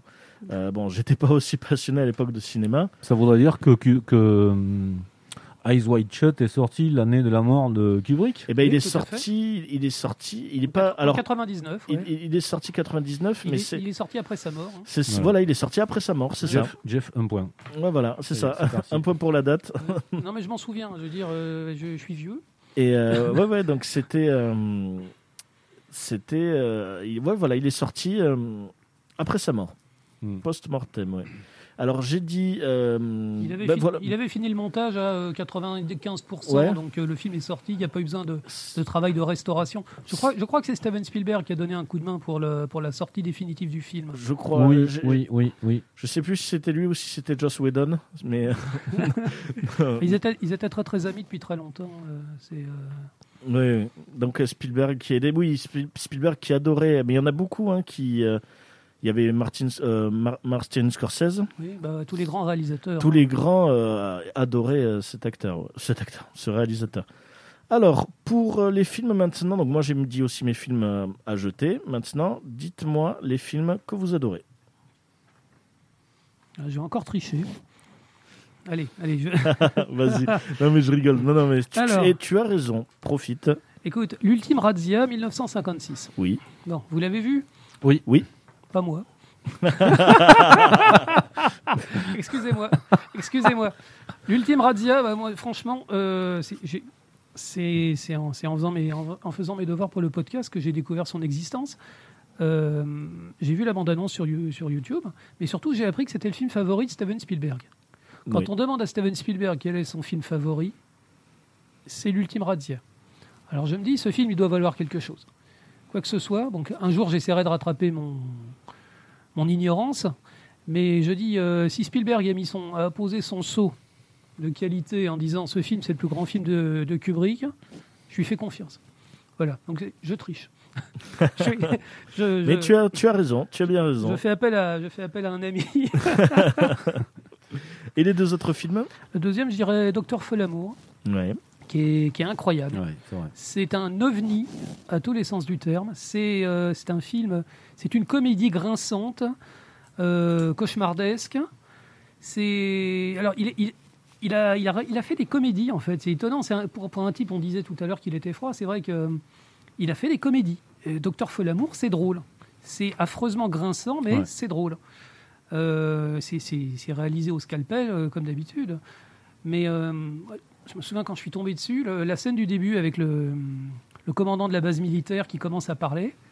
Et à un moment, dans le dialogue, il commence à parler, il commence à parler de ses, fluides, hein, ses fluides corporels. Et, et c'est pas du tout appuyé par quoi que ce soit. Mais le spectateur, à ce moment-là, on se dit, le mec, il est fou. Tout le film tourne autour de ça. Il y a, Peter Sellers, bon, qui était un acteur. euh, c'était un, un très grand acteur, mais c'était plutôt un pitre. Et là, il est exploité à la perfection. Mais c'est vraiment voilà, c'était c'est surtout c'était pas une amitié entre les deux, c'était une bonne entente entre les deux qui Non, fait que non, non, Enfin, ils ont- bien sûr qu'ils se sont bien entendus, mais euh, Peter Sellers, c'était un acteur comique, en fait. Il faisait des, il faisait des petites comédies, des trucs un peu, euh, un peu légers. Et il a été engagé par, euh, par Kubrick, en fait, pour effectivement faire une comédie, mais une comédie extrêmement, euh, extrêmement dure. hein. Il joue le rôle du président des États-Unis, il a beaucoup de dignité, et puis il fait le fameux docteur Folamour, là, l'ancien nazi, euh, pas du tout reconverti, euh, avec son bras qui se lève tout seul. C'est un film qui est très froid et en même temps très drôle. C'est, c'est- c'est- pour mon avis, c'est le- le- la, la quintessence de ce que faisait Kubrick. là c'est vrai que la, Avant- la avant scène que j'ai toujours c'est euh, quand il est sur le missile. Enfin Oui, quand il y a le personnage Ouais. sur le missile, le chapeau, c'est vrai que ça c'est une image Et, et des effets spéciaux pour l'époque qu'on n'avait pas encore vus, là aussi, qui ont été développés exprès pour le film. Le, bombardier, le type qui saute, euh, qui saute avec le, missile. euh, on n'avait jamais vu des trucs pareils en fait. Kubrick a inventé des effets spéciaux pour mettre en avant sa comédie, alors que les gens auraient pu se, contenter de tout et n'importe quoi. Que pour moi, Docteur Folamour, euh, c'est un noir et blanc d'une profondeur et d'une beauté incroyable. Donc une vraie réussite. Et le troisième film, j'aimerais dire Shining parce qu'il a pris un roman de gare et il en a fait un chef-d'œuvre. Il en a fait un chef-d'œuvre du cinéma. Il en a fait un vrai monument. Euh, c'est l'histoire la plus con qu'on puisse imaginer. Euh, c'est euh, c'est une série B avec un type qui pète les plombs et qui veut, Mm. tuer, qui veut tuer des gens. Et il, a, il arrive à en faire une espèce de, de- de tragédie grecque. les personnages, c'est les personnages, c'est des titans. J- Jack Nicholson, il s'avance, il est, il est incroyable. Il est, il- bon, c'est Jack Nicholson, tu me diras. il, fallait, il fallait une gueule pour faire ce rôle. Il fallait une gueule. euh, Il n'y en avait pas 36. Moi, je comprends bien qu'à l'époque, les gens, ils aient gueulé en disant ça fait pas peur parce qu'ils attendaient du sang, ils attendaient Ouais. des effets spéciaux. Mais euh, il arrive à faire passer des, des- des- des- des éléments malsains, mais c'est absolument. Mm. euh, je pense à, la- je pense à la- le moment où il se promène dans le, il, il se promène dans un couloir et il dit je donnerai mon âme pour une pour une boisson. Et hop, un type très poli qui vient lui amener une boisson. Euh, Alors, ça, ça dépend de ta façon de percevoir les choses. Si tu es un gosse, tu auras peur de voir un monstre. Si tu es un adulte, c'est l'étrange. C'est l'étrange et le, et le malsain qui va te- t'effrayer. C'est un film d'horreur pour les gens mûrs. Mm. Mm, c'est vrai. Quand tu vois 12 ans, si tu t'attends à un truc terrible, bah, tu vas être déçu. Oui, oui. Quand tu arrives à 40 ans, tu vas comprendre les implications de quelqu'un qui pète les plombs, qui passe une journée entière et des journées et des journées sur sa machine à écrire, à écrire toujours le même mot. Euh, pour moi, voilà, c'est un, c'est un très très grand film. Maintenant, n'en déplaise à, à Stephen King, qui s'est fait déposséder de son œuvre. C'est c'est un film qui n'aurait jamais dû être aussi génial. Oui, c'est vrai. Voilà. Et du coup, alors tu as dit tes, tu as dit tes trois films maintenant, Francis. C'est difficile hein, euh, de faire un top 3. Très très difficile. Alors, euh, à la troisième place, j'ai classé, euh, j'ai classé Les Sentiers de la Gloire. Voilà, parce que Kubrick est l'un des premiers, peut-être même le premier à s'attaquer à, à un tabou, les incohérences euh, des décisions de l'état-major français pendant la Première Guerre mondiale, qui euh, ont conduit pour de très nombreuses batailles à, à de véritables boucheries qui ont coûté la vie euh, à des milliers de soldats euh, chaque jour. Parce que euh, au plus fort de la Première Guerre mondiale, le bilan euh, humain était euh, entre 900, 1000, 1500 morts par jour. C'était euh, c'était terrifiant. Euh, c'est un film qui est, qui est très froid, en ce sens que, comme je vous disais tout à l'heure, sans concession, bon, il n'y a pas de... Il n'y a pas de fioriture, on est vraiment au cœur de la tranchée, on est dans, euh, dans ce rapport de force qu'il y a entre ces gradés, entre celui qui veut obligatoirement envoyer des soldats à l'attaque euh, et, euh, et le général qui veut préserver qui veut essayer de garder encore euh, un peu de bon sens et de cohérence dans les décisions de son état-major. Donc on est vraiment en immersion dans la tranchée. Ça, ça c'est quelque chose qui m'avait beaucoup marqué. C'est un film, alors c'est vrai, c'est un film en noir et blanc, c'est un film entre guillemets vieux, mais terriblement d'actualité. Et c'est pas pour rien d'ailleurs qu'on le ressort euh, systématiquement au moment du 11 novembre. Il a été interdit en France hein, Il pendant a été très très interdit, longtemps. mais bien sûr, bien sûr. Euh, en deuxième place, parce qu'il fallait aussi varier un petit peu les, euh, les menus, les genres, euh, j'ai placé Barry Lyndon. Barry Lyndon, parce que comme tu disais tout à l'heure, les films de Kubrick, la plupart en tout cas, ne se démodent absolument pas. C'est une fresque historique que j'ai que j'ai trouvé magnifique de bout en bout superbement interprété par de très beaux acteurs, euh, Ryan O'Neill et la belle, j'étais amoureux d'elle à l'époque, la belle Marissa Berenson, forcément. Et puis bon, euh, rajouter une petite note de lyrisme avec la sarabande de Handel, bien sûr. Voilà, c'est quelque chose. Vous savez, il n'y a pas longtemps, j'ai vu une série sur Netflix qui s'appelle Paul Dark. Ça se passe dans l'Angleterre, justement, à peu près à la même époque. Et j'ai retrouvé plein de similitudes. Voilà, une, petite série sentimentale sur fond de guerre, et d'affrontement euh, entre deux familles qui veulent contrôler des mines euh, en Angleterre au XVIIIe siècle. Une, série un petit peu si- sirupeuse, on va dire, mais j'ai retrouvé beaucoup de similitudes avec euh, Barry Lyndon. Et le numéro 1, je vous ai prévu une petite mise en scène, désolé pour les auditeurs qui ne peuvent pas voir ce que je suis en train de faire en direct dans le studio. Oh. Oui, je me déshabille. Le oui, j'affiche mon, mon t-shirt orange mécanique, absolument. voilà. Un, be- un très beau t-shirt orange en fait où on voit les quatre droogies en fait, on voit les, on voit les silhouettes en dessous du, en dessous des mots euh, Clockwork Orange. Voilà. Que je porte fièrement. Et du coup, top 1 alors. Top 1 pour plein de raisons. Alors, par rapport à toi, j'ai tout à fait entendu tes arguments tout à l'heure euh, concernant le côté déstabilisant euh, de ce film. Tu l'as vu, t'avais quel âge? Euh, 18 ans. Voilà, moi je l'ai vu un petit peu plus tard. peut-être que ça m'a un petit peu moins euh, traumatisé en quelque sorte. Et je l'ai revu d'ailleurs au cinéma parce qu'il était ressorti il y a quelques années en version euh, remasterisée. J'ai pris toujours autant de plaisir, d'ailleurs je l'ai en DVD aussi. Alors, ça se passe aussi dans les années euh, 60, euh, 70, je sais plus exactement, en Angleterre. Non, c'est un, futur, c'est une uchronie en fait. Oui, Euh, c'est une uchronie. ouais, ça Ouais. se passe, ça Oui, c'est passe une dans un- mais disons que c'est un film qui date de 70, donc il a un aspect très. Ouais, quand euh, même. Tout à fait, oui. Très euh, 70. La, la technologie est très datée. hein. Oui. Et c'est- une époque euh, dans laquelle j'aurais voulu vivre en étant ado, euh, et notamment en Angleterre, notamment à Londres, parce qu'il y a toute une espèce de fermentation euh, culturelle, musicale, euh, euh, sociale, tout simplement, sociologique même. Ça m'aurait, ça m'aurait beaucoup plu, et ça, je l'ai un petit peu retrouvé, indépendamment, bien sûr, de tous les autres thèmes qui sont abordés et qui sont traités sans aucun tabou. Quand je disais sans concession tout à l'heure, c'est l'archétype vraiment du film qui euh, vous prend à la gorge dès le départ. Il y a cette espèce de musique absolument entêtante qui nous prend dès le début, effectivement, et qui ne nous lâche pas et, et- et qui nous inquiète, parce que c'est vrai qu'elle est un petit peu flippante, cette musique, par moments. Alors apparemment, le, le compositeur, en fait, ou plutôt la compositrice, était en pleine euh, transition. Et, euh, Carlo, en fait, était en train de se transformer en Wendy. Et euh, j'avais lu un article quelque part qui disait que cette musique reflétait probablement ses angoisses, euh, ses- euh, l'angoisse de sa transformation. Euh, c'est c'est terriblement entêtant, effectivement. Et, et- et- et puis il faut quand même souligner cet acteur incroyable, ce, cet iguane, hein, ce félin euh, Malcolm McDowell, qui, qui, euh, vous le croisez dans la rue, vous vous dites, ah, attends, lui c'est le leader d'un groupe de rock euh, des années 60, c'est pas possible. Mm. Euh, c'est le rôle de sa vie, à mon avis. Il n'y a que les Britanniques pour avoir autant de charme. hein. Ah, clairement. Ouais, c'est phénoménal, Mhm. phénoménal. Et, et on parlait de l'œil tout à l'heure. L'œil dans ce film, évidemment, il est omniprésent.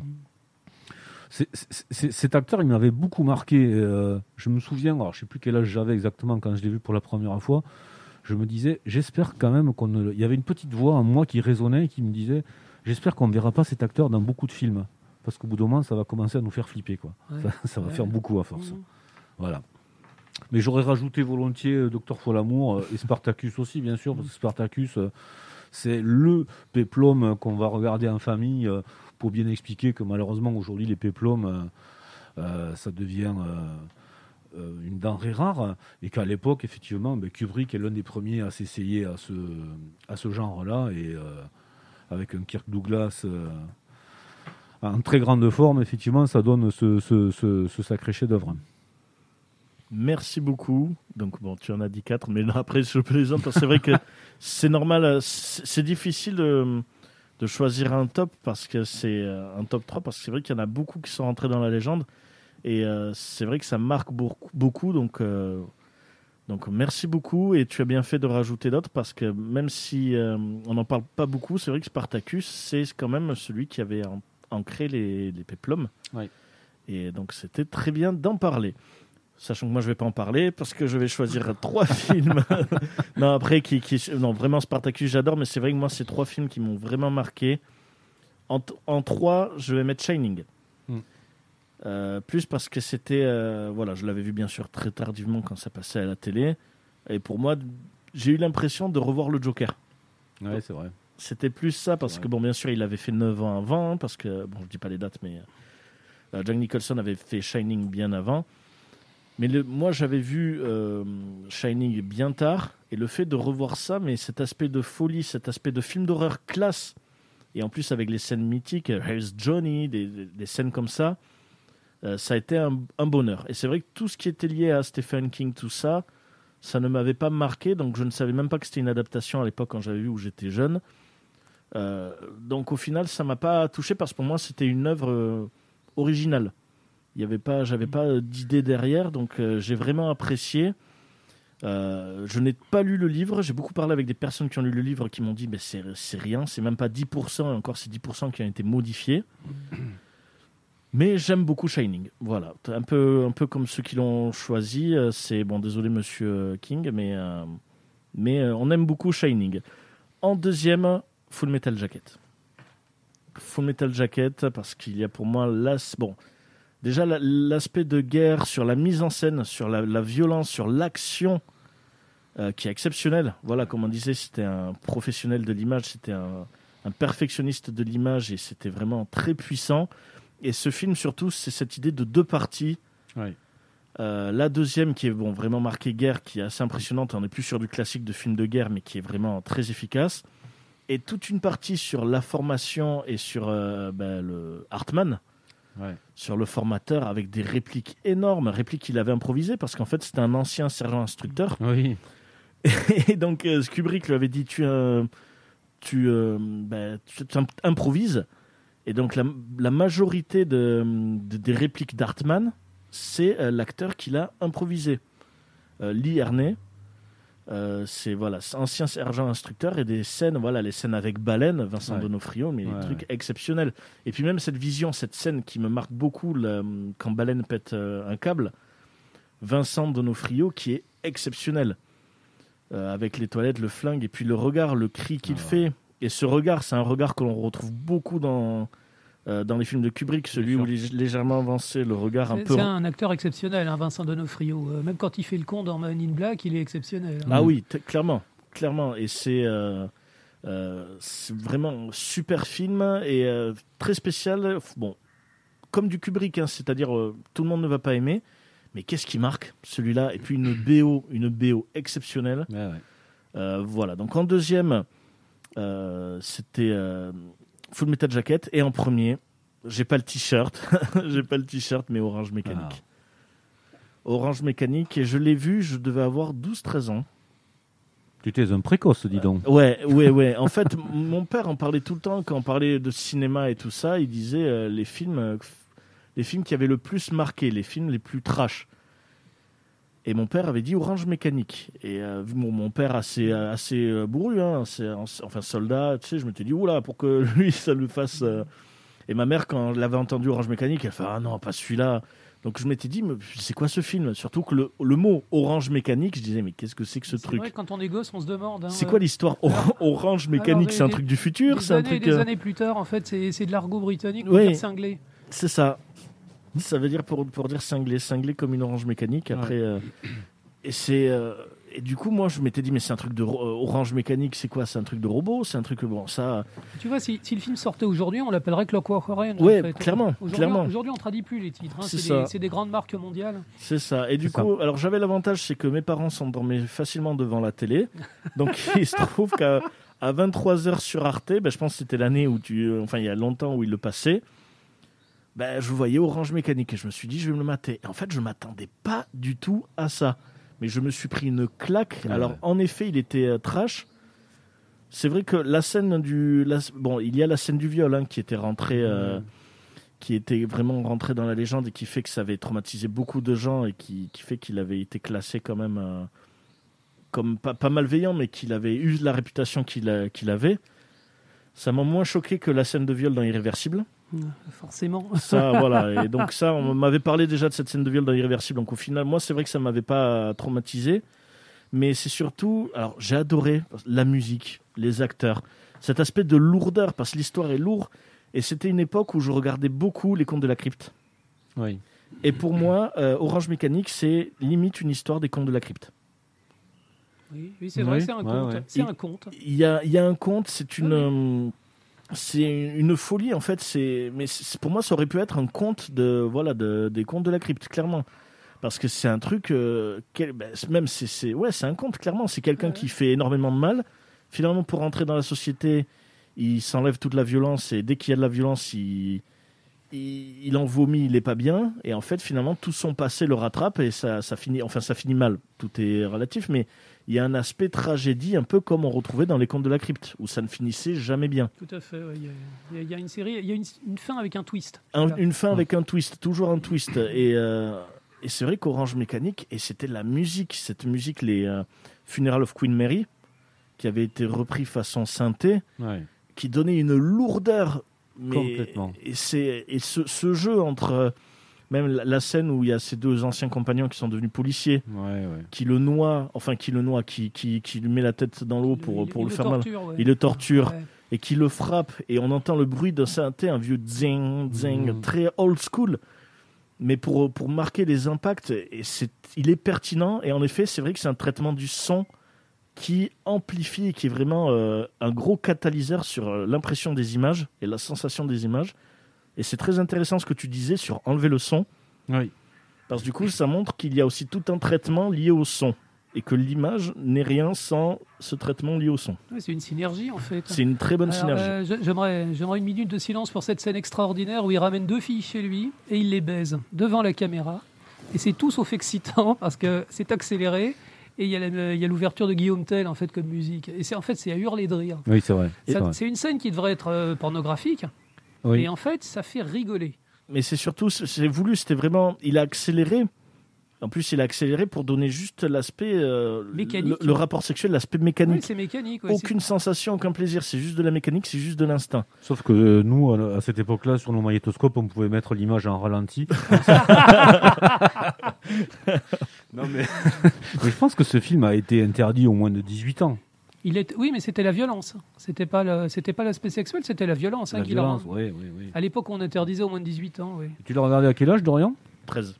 Je vais parler à tes parents. Ils dormaient, ils dormaient, ils doivent pas savoir. Était- fous, je vais leur téléphoner. déjà les, les critères de, les, les critères de censure avaient déjà changé. Il était déjà plus interdit au moins de 18 ans. Ouais.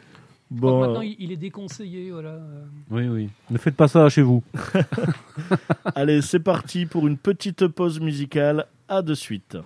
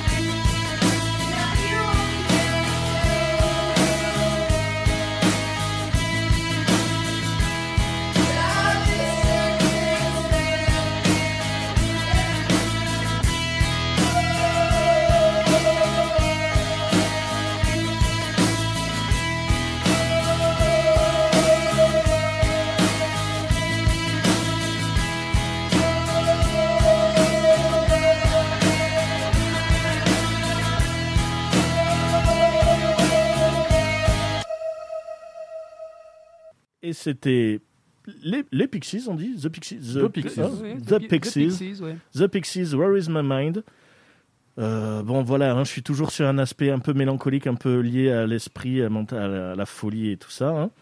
Et euh, maintenant, c'est parti, les amis. On va rester sur le thème de la musique parce qu'on va enclencher le blind test. Donc voilà, remettez bien vos casques. hein. C'est parti, vous allez vous affronter. On a une chance sur 13 de se tromper. Comment, comment s'enlever le mérite euh. Allez, c'est parti. Voilà, pour ceux qui nous écoutent, essayez de deviner. Il faut essayer de deviner le film. Voilà. J'aurais aimé faire deviner les dates, mais certains ont triché. Euh, J'ai pris des notes, je suis désolé. hein. non, je plaisante. Mais ce qu'on va faire, on va tester Francis. On va, demander- on va demander, Francis qui est venu les mains dans les poches. on va demander une estimation. Voilà, parce que je vous rappelle sur l'émission euh, sur la- les films de guerre, tu nous avais assez traumatisé en nous sortant la date euh, précise de sortie du film. Donc, euh, voyons, on va voir. Tu nous donneras une estimation, bien sûr. Mais si je tu- m'étais, je m'étais traumatisé aussi, j'ai pas dormi de la nuit. Allez, c'est parti. Extrait numéro 1. 2001. À la sortie du film ou euh, Non, non, le titre. Elle était facile, elle était facile.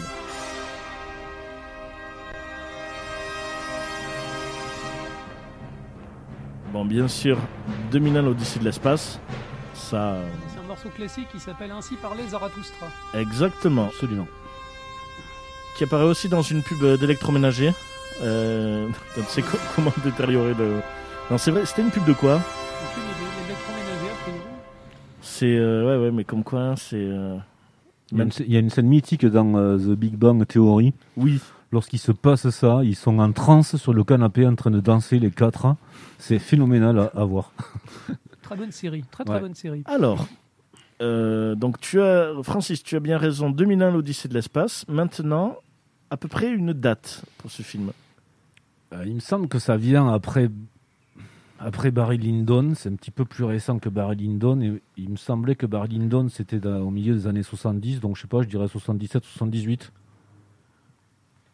Quelque chose dans le, comme ça. Et c'est 68.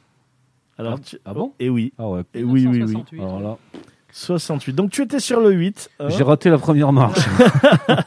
En fait, les, les images, euh, les, les- les images de l'espace étaient tellement réalistes pour l'époque Eh ouais. que les, certaines personnes disent que la- l'alunissage de, de Neil Armstrong l'année suivante aurait Ouais. été réalisé par Kubrick lui-même. ah oui, oui. Il y a toujours vrai, ces vrai. rumeurs à la con. C'est vrai, c'est vrai qu'il y avait ça. Mais c'est après, euh, c'est vrai que c'est compliqué. Je, je trouve qu'on peut pas donner de date à ce film. Euh, il paraît assez intemporel. Bon, il, il fait vieux, on sait qu'il est vieux, mais c'est vrai que 68, Ouais, Non, ouais. ouais. Voilà. 68, c'est fou. Allez, c'est parti. Deuxième extrait. Barry Lyndon. Ouais, sans. Et pour Barry Lyndon, voilà, je laisse un peu la musique en fond. Pour Barry Lyndon, une petite date. Ben, je, je- je- tant pis, je vais reprendre ce que j'ai dit tout à l'heure, 1975.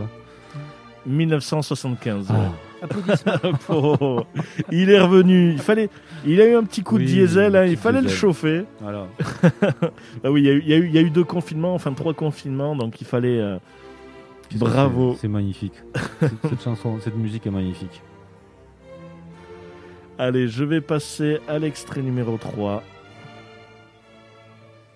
Musique aussi magnifique. Donc voilà, donc de la même manière, vous devinez le film et après Francis devine la date.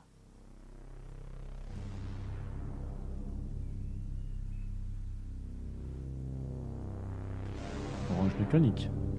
Ouais, oui, c'est le seul film qui a, qui a- Oui, effectivement, ça fait très science-fiction. Je retire le casque là. Mais lui, euh, Benny Hill à la place. Alors, alors c'est excellent parce que Jeff a enlevé le, le casque Mais Francis, non. et Francis non, ah non moi non plus. Dorian non plus. Je peux pas l'écouter cette musique. Comme si, comme si un, un traumatisme allait se réveiller. Mais on sent qu'il va se passer quelque chose quand on entend ça, c'est Ah, c'est lourd, c'est C'est c'est évident. puissant. Ouais. C'est puissant. Et là, il stresse parce qu'il sait qu'il va faire le montage et qu'il va devoir se mettre en pause. Oui, bah, euh, je. Voilà. Désolé. Avec un sac à dos.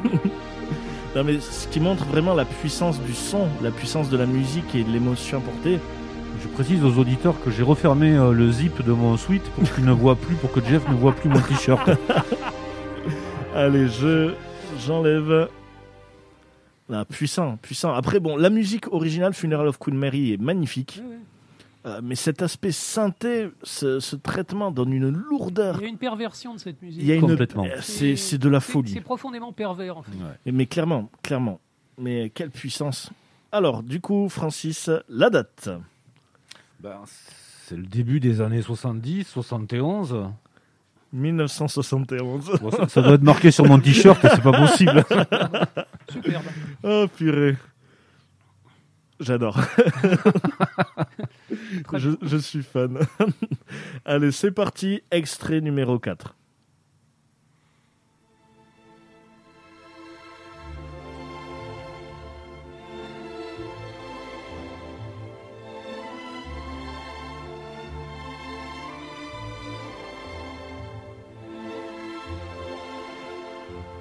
Un petit côté new-yorkais. Je dirais Eyes Wide Shut peut-être.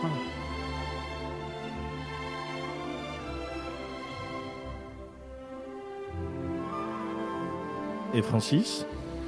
Oh, je vais suivre Jeff, je pense qu'il a raison. Eh ben c'est Spartacus.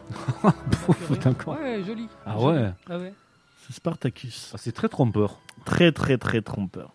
Ah oui, j'ai fait un peu, j'ai un peu musique de piégé. La musique de film à l'époque, c'était pas des zimboum, euh, c'était euh, c'était de la musique classique encore. Ah oui, oui, clairement. Mais de toute façon, il y a, il y a toujours un aspect classique hein, dans la musique euh, de Kubrick. Enfin, dans la musique de Kubrick, dans la musique des, des films de Kubrick. Oui. Euh, du coup, la date.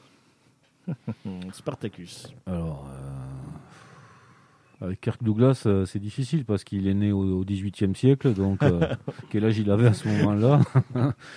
Euh, Je dirais la fin, je sais pas, la fin des années 50, 58, 59. 1960. Pas mal. Donc, un, an mal. près- un, deux ans près, bien joué. Bravo. On compte, on compte comme juste. hein. C'est Oh, bien. c'est gentil. La, la maison, c'est recevoir. Allez, c'est parti. Extrait numéro 5. Allez, il y a 7 extraits.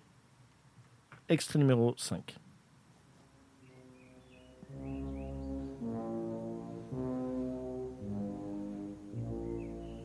Ça, c'est Shining.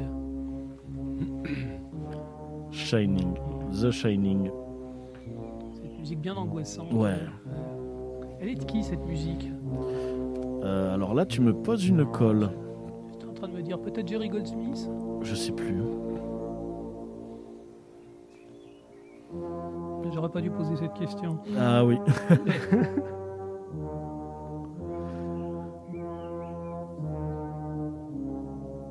Donc, euh, Shining. Voyons, Francis, une petite date. J'essaie de revoir la tête de Jack Nicholson. euh, ça fleure bon les années 80. Eh ben, 1980. Ah, pile poil. Ah, 80, d'accord. 1980, oui. J'allais- oui, oui. J'allais dire un petit peu Ah, plus. ah, pardon, pardon. Non, non, ah oui, j'aurais dû attendre. oui. Les années 80, j'allais dire, je sais pas, 82, 83. Ouais, ben 1980, et sachant que j'avais vendu la mèche en disant que c'était 9 ans euh, avant Batman, Ah oui, c'est vrai. Ah oui. et Batman qui est 1989. Mais vous savez, à la même époque, il avait tourné dans un film, Nicholson, qui s'appelait Wolfen. Oui. Euh, Wol- Wolfen Non, Wolf. Wolf Wolf. Wolf. Wolf. Non, Wolf, c'est, Wolf, c'est sorti beaucoup plus tard. Non, il y a un film de, il y a un film de loup-garou qui s'appelle Wolfen, mais il n'y a pas, il y a pas Jack Ah, Nicholson c'est dedans. c'est Wolf alors. C'est Wolf, mais c'est des années plus tard en fait. Ouais. Euh, aux alentours des années 90, Ouais. début des années 90. Oui, avec, avec l'acteur qui joue dans. Alors je l'ai plus en tête, mais qui joue dans Stargate, Oui, c'est ça, qui joue Daniel Ouais. Jackson, absolument. ouais, c'est un bon film. C'est un, Ouais. c'était un bon et film. qui joue dans, qui joue dans Blacklist actuellement. Alors, j'ai- j'ai j'ai cherché sur internet pendant que donc la, la musique de Shining elle est composée par Wendy Carlos, donc euh, le même euh, la, la même autrice que la musique de Orange Mécanique. D'accord. Bon ben voilà, du, du génie. Du génie et ça s'entend. Allez, c'est parti. Extrait numéro 6. Ah bah oui, forcément, Full Metal Jacket. Mais cette chanson, qu'est-ce qu'elle est exceptionnelle. Là aussi c'est une très très bonne utilisation euh, à contre à contre-courant en fait. On devrait, on devrait avoir envie de danser en fait et on voit des gars qui vont qui, qui- qui- qui- qui vont se faire formater dans l'armée. Ah ouais, mais clairement. Donc, euh, Surfing Birds de The Trashmen. Et du coup, alors, mon moment préféré, la date. Alors c'est très facile puisqu'il y a un an on avait fait une thématique sur les films de guerre et je crois qu'il y avait Full Metal Jacket et si ça n'a pas changé depuis l'année dernière c'est 1987. Exactement Ah, Quel talent. C'est étonnant. Je me, je me rappelle quand il est sorti, ils en parlaient tout, tout le monde en parlait. Euh, Ça faisait des années et des années qu'il n'avait pas, de fait- qu'il avait pas fait de film, euh, Stanley Kubrick. On avait l'impression qu'il existait, euh, que le, le cinéma entier tournait autour de lui. Et ça faisait, mais attends, attends que je reprenne mes notes. Quand il est sorti, Full Metal Jacket, il n'avait pas fait de film depuis 7 ans. Ouais. Il avait fait Shining en 80 et 87, il a fait Full Metal Jacket. Et, mais 7 ans, c'est immense. Ouais, c'est vrai. Ah ben, entre, ouais, mais et entre Full Metal Jacket et le dernier, Eyes Wide Shut, et, euh, euh, 12 il a ans. et 12 ans, ouais. 12 ans. Et donc, euh, ouais, ouais. Alors, c'est parti, dernier extrait. Alors là, je m'excuse, mais j'étais obligé de la remettre, cette chanson.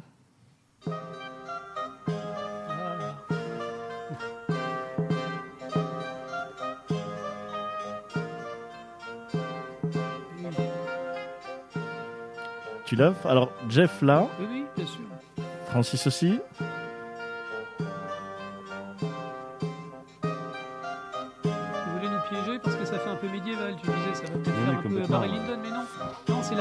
Scène en fait de, de Orange Mécanique en fait euh, où il est exposé. C'est une, euh, c'est une représentation théâtrale en fait. Le, le héros Alex en fait est, est montré euh, à, un, à un public. euh, et là, la musique, euh, la, mu- la musique se distord et on repart sur le, le- le thème. Exactement. C'est euh, ben voilà, Orange Mécanique toujours. La musique Overture to the Sun que j'adore. Ouais. C'est une musique que je trouve exceptionnelle. J'arrivais pas à retrouver la scène. à laquelle Et en fait, c'est la scène, la musique. scène du théâtre sur la présentation. En fait, on Ouais. veut montrer le procédé expérimental, comment il marche. Et du coup, lorsqu'il y a un acteur qui arrive, euh, et c'est cet aspect, donc il y a un aspect limite, co- pas comédie, mais un aspect euh, fantasy, euh, très théâtral. Du coup, moi, c'est c'est vrai que ça me rappelle, cette musique, ça me rappelle, tu sais, le, le cliché du théâtre médiéval. Oui. Tu sais, Oui, euh, c'est du- où, c'est du tu, thé- où tu vois, tu vois ça, tu, ouais. voilà, Ouais. tu sais, tu vois les, la haie en bois qui bouge, tu vois le dragon tout attaché Mhm. en bois. Ouais, euh, ouais. Et donc, il y a eu Ah, cet aspect-là. Ils appellent ça du pantomime, les Anglais. Oui, le pantomime, Le pantomime. Et euh, ça qui ressort, et cette musique, euh, voilà, je voulais la remettre. Donc, euh, et en effet, il y avait l'aspect médiéval que je me suis dit peut-être que ça peut piéger. Quelque chose de joyeux, un peu charmant, et puis d'un seul coup. Et du coup, c'est Orange Et Mécanique. dès qu'il voit la, dès qu'il voit la Et fille, dès qu'il il, voit il la- est malade, et la, et la musique, en fait, devient sinistre. C'est ça, et c'est bah, exceptionnel, toujours le jeu lié à la musique. Donc voilà, c'est fini pour le blind test, mais ce n'est pas fini pour la musique, parce que Jeff, tu voulais que je mette des extraits, et aussi bah, liés à des petits hommages. Alors voilà, ben, euh, c'est, euh, on a perdu deux grands comédiens de doublage, là, il y a très peu, très peu de, temps d'écart, donc je voulais juste leur rendre un tout petit peu hommage avec ces deux petits trucs. Alors on a perdu l'acteur Jacques Frantz.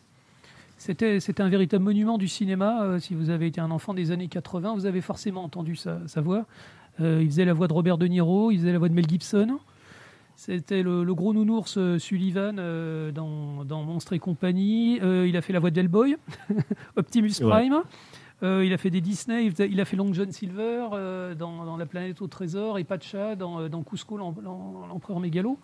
On a, on a vraiment perdu quelque chose, un monument du cinéma. C'est comme si tous ces acteurs étaient morts en une fois. Quoi. oui, Bien des années auront passé.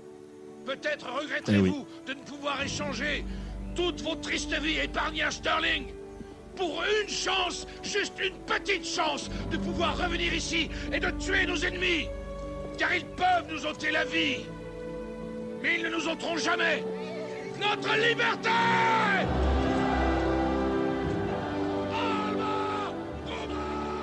et oui, Mel Gibson, Braveheart. Dans Braveheart, voilà. Ouais, ouais, ouais, clairement. Il, avait, il avait 73 ans, c'est triste. Mais il avait une voix. C'est vrai que là, on a beaucoup de comédiens de doublage qui s'en vont, et c'est là toute la pop culture un peu qui. euh, Hmm.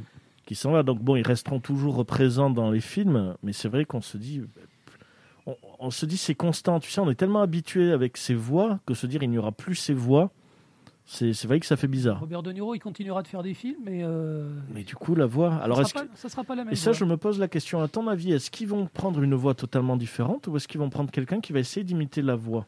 Alors, euh, souvent, ils prennent un acteur qui, qui a la même voix que l'acteur original. Ça, ça dépend, en fait. Euh, Là, c'est vrai que c'est. Alors il faut, il faut dire un truc quand même sur l'industrie du doublage en France, c'est il y a énormément de respect pour les acteurs et pas, pour les acteurs de doublage eux-mêmes qui sont payés au lance-pierre et qui sont pas considérés par l'industrie, mais il y a beaucoup de respect pour le spectateur. Quand tu as un acteur qui, est, qui, est- qui a beaucoup de succès auprès des gens, il conserve sa voix. C'est une tradition. Donc pour l'instant, ça marche encore. Après, on verra. C'est comme beaucoup de choses. Mais donc la disparition de Jack France, c'est c'est la disparition d'une petite partie du rêve hollywoodien. quoi. Totalement.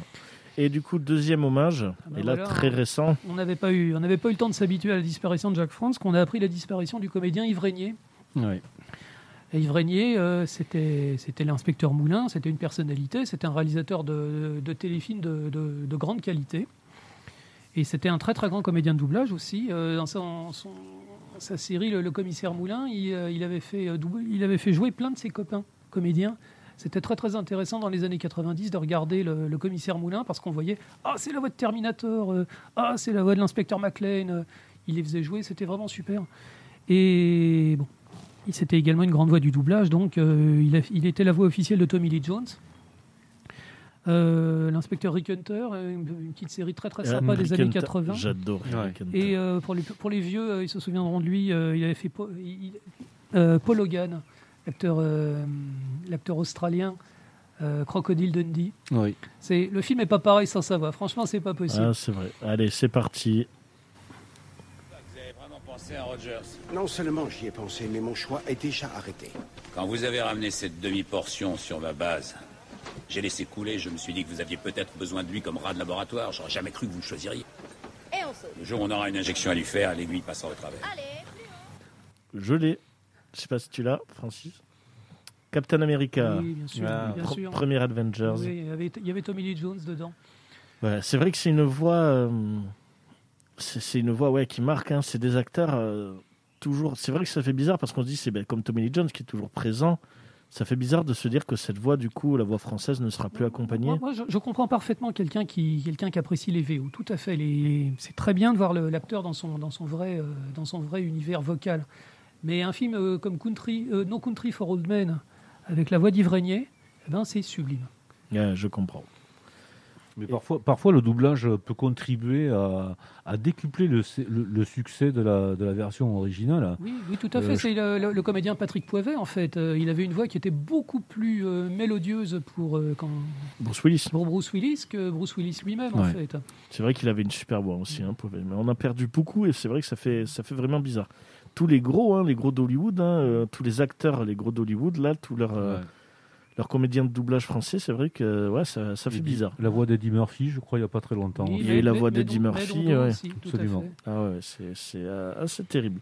Donc c'est parti. Donc c'est parti. Non, c'est fini pour euh, la dernière partie de Popcorn. On va finir par une petite recommandation pop culture, voilà on- qu'on appelle aussi la recopop.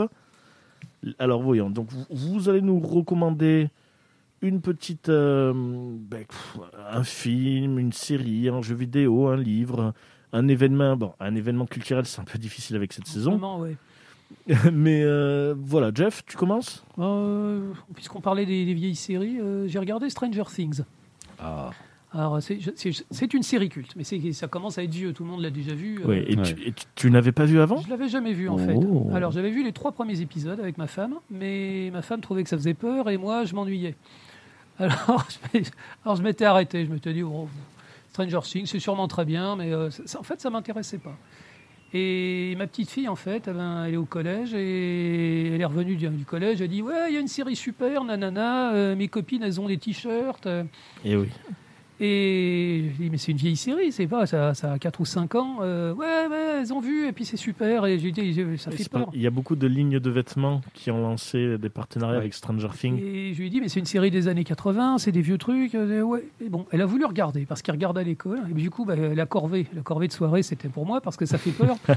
Ma femme voulait pas s'y mettre. On a regardé le premier épisode ensemble, elle était, elle était ravie. Deuxième épisode, troisième épisode. Et puis bon, comme elle, elle était contente, et que de toute façon, il fallait tout regarder, j'ai regardé toute la série. Et j'ai passé un super moment. D'abord, c'est ouais. un vrai moment familial, et ça, c'est vraiment super. Et, et la série est effectivement pleine de qualité. Et je pensais peut-être que c'était le côté euh, nostalgique années 80 qui était un peu facile pour attirer les gens, mais si ça plaît à un gamin des années 2000, c'est que vraiment ça plaît à tout le monde. C'est vrai. Et Stranger Things, ça m'a vachement plu. Et désolé de, de le découvrir aussi tard. Ben non, tant mieux. Au moins, c'est bien que tu puisses. T'as de la chance de pouvoir le redécouvrir parce que surtout te faire les trois saisons d'un coup. Euh, ce qu'on fera pas. On prendra son temps. On va. Ah oui, parce que t'en es où? T'as fait quoi la première on saison? a juste regardé la première saison. Ah bah tu vas voir. Tu me dis, tu ben, on compte sur toi sur les prochaines émissions de dire ce que tu penses des, des Non, suites. mais on va pas, on va pas faire du binge, du binge watching ou quoi que ce soit. Prends on va, le on va temps qu'il faut. Voilà, voilà. à, à l'ancienne. Il y a une très bonne, de- une très bonne bande de son dans cette série aussi. On y retrouve des tubes qu'on a adorés dans les années 80, même Superbe. 70, comme Mhm. Toto. Je me souviens qu'il y a notamment des morceaux de Toto, entre autres, mais pas que. Et donc, ça rajoute aussi à, à cet attrait euh, pour nos générations à nous. Ah clairement, même un, aspect synthé très rétro, euh, vraiment Ah, assez alors, exceptionnel. euh, hein. ma, ma gamine, euh, quand, on- quand le générique est passé, elle a dit C'est génial cette musique Et le lendemain, sur son téléphone, t'avais 40 morceaux. Excellent. Francis, une petite recopop. Alors, une petite rocopop, euh, on va se la jouer facile. Euh, J'ai vu hier soir sur le replay d'Arte un petit film documentaire que je recommande euh, pour les amateurs de rock, mais pas que. C'est euh, toute l'épopée d'un groupe euh, mythique de Grande-Bretagne des années, depuis les années 60, ce sont les Kings. Voilà, alors on n'a pas la possibilité peut-être de diffuser un petit extrait des Kings avec des morceaux qui sont mondialement connus. Ils ont un petit peu eu des difficultés à vivre dans l'ombre des Beatles, des Rolling Stones et des Who dans ces années 60, mais ils ont sorti des tubes absolument stratosphériques. Je pense notamment à All Day and All of the Night. Euh, et euh, ce groupe, avec euh, Ray Davis, le chanteur, euh, il y avait notamment son frère Dave euh, Davis. Bon, ils étaient imprévisibles sur scène. hein. Et c'est un petit peu ce qui leur a coupé les portes d'une. Super. Voilà. Excellent. C'est fabuleux. Que l'on- que l'on a pu entendre dans Good Morning England. Absolument, absolument. Je recommande ce film aussi si vous l'avez jamais vu. Euh, ils se sont un petit peu fermés. C'est difficile de parler sur cette chanson. C'est un crime de parler sur cette chanson. mais j'assume mon crime. Allez, un bon fond. Euh, ils se sont coupés les portes, donc je disais, d'une carrière euh, aux États-Unis parce que justement ils étaient imprévisibles sur scène. Et ils étaient punk. hein. Ils étaient punk avant l'heure. Exactement. Ce morceau que vous entendez en fond et que ce cher Dorian nous passe, c'est un morceau de punk, c'est évident. C'est un morceau qui a été conçu. Le riff de cette guitare, de, de ce morceau, pardon, le riff à la guitare a été conçu d'une manière complètement euh, improvisée, avec euh, un ampli qui était à moitié troué. C'était un riff à la base qui était pour une guitare acoustique, donc sur un rythme plus lent, et qui a été complètement repris sur cette version trash avec un son saturé, sale, presque on pourrait dire. Et euh, malgré tout, effectivement, ils ont fait une carrière absolument phénoménale. Ils sont l'une des bandes de son du Royaume-Uni euh, de, de cette époque-là, dans le swinging London, comme on disait. Et ils ont eu une place tout à fait justifiée, bien sûr. Et Dieu sait si c'était difficile, je le répète, de, de coexister à côté des euh, Beatles, des Stones et bientôt des, des groupes punk comme les Stranglers, les Clash ou les Sex Pistols.